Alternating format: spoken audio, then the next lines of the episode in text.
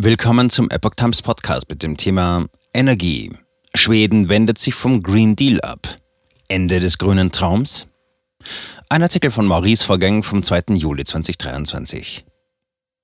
Schweden kündigte eine neue Richtung in seiner Energiepolitik an und kehrt dem Green Deal den Rücken. Denn Wind- und Solarenergie sind zu instabil, um den Energiebedarf des Landes zu decken. Die schwedische Finanzministerin Elisabeth Svantesson kündigte am 20. Juni eine neue Richtung der Energiepolitik des skandinavischen Landes an. In einer Erklärung warnte sie, dass die Nation ein stabiles Energiesystem brauche. Svantesson erklärte, dass Wind- und Solarenergie zu instabil seien, um den Energiebedarf des Landes zu decken. Stattdessen will die schwedische Regierung wieder auf die Kernenergie setzen, wie Euraktiv berichtete. Die Ziele für eine hundertprozentige Versorgung mit erneuerbaren Energien hat das Land aufgegeben. Es setzt auf eine zu 100 Prozent nicht fossile Stromversorgung. Zudem will die Regierung mit der neuen Strategie eine Antwort auf die erwartete Verdopplung des Strombedarfs liefern. Bis 2040 soll diese laut Euraktiv rund 300 Terawattstunden betragen. Auch will das Land so bis 2045 das Ziel von Netto-Null-Emissionen erreichen. Förderung der Kernkraft. Die schwedischen Parteien haben sich bereits 2016 darauf geeinigt, dass neue Reaktoren an bestehenden Standorten gebaut werden können. Ohne Subventionen wurde dies jedoch als zu teuer erachtet. Die neue konservative Koalition hält neue Atomreaktoren für unverzichtbar, um den Übergang zu einer Wirtschaft ohne fossile Brennstoffe voranzutreiben und hat deswegen großzügige Kreditgarantien versprochen. Über 90 Prozent des schwedischen Stroms kommt aus Wasser, Kern- und Windkraft.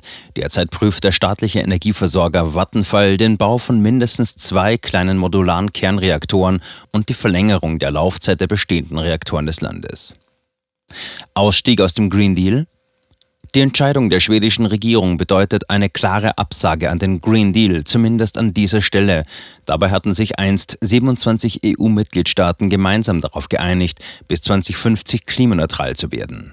Dies wollen sie durch eine Reduzierung der Treibhausgasemissionen und einen schnelleren Umstieg auf erneuerbare Energien erreichen. Die Länder würden jedoch laut Blackout News dazu gedrängt werden, auf Wind- und Solarenergie umzusteigen, um die Ziele der grünen Agenda des Weltwirtschaftsforums zu erreichen. Diese Agenda werde von der EU, den Vereinten Nationen, der WHO, dem Pariser Klimaabkommen, der Weltbank und dem Internationalen Währungsfonds unterstützt. Net Zero Watch nähern uns dem Ende des grünen Traums. Die Umweltgruppe Net Zero Watch zeigte sich erfreut über die Entscheidung Schwedens. Ihrer Ansicht nach handelt es sich um einen wichtigen Schritt in die richtige Richtung. Durch diesen Schritt erkennt Schweden implizit die mangelnde Qualität von instabiler Wind- und Solarenergie an. Zudem trägt er zum allgemeinen Vertrauensverlust in die Agenda der erneuerbaren Energien bei, die bei den nordischen Ländern und in Deutschland eingeführt wurde.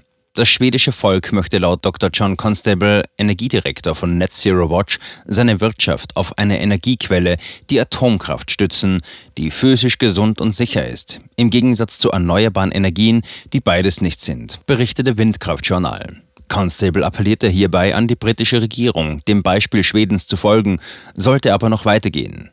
Zitat: Wir nähern uns dem Ende des grünen Traums. Zitat Ende.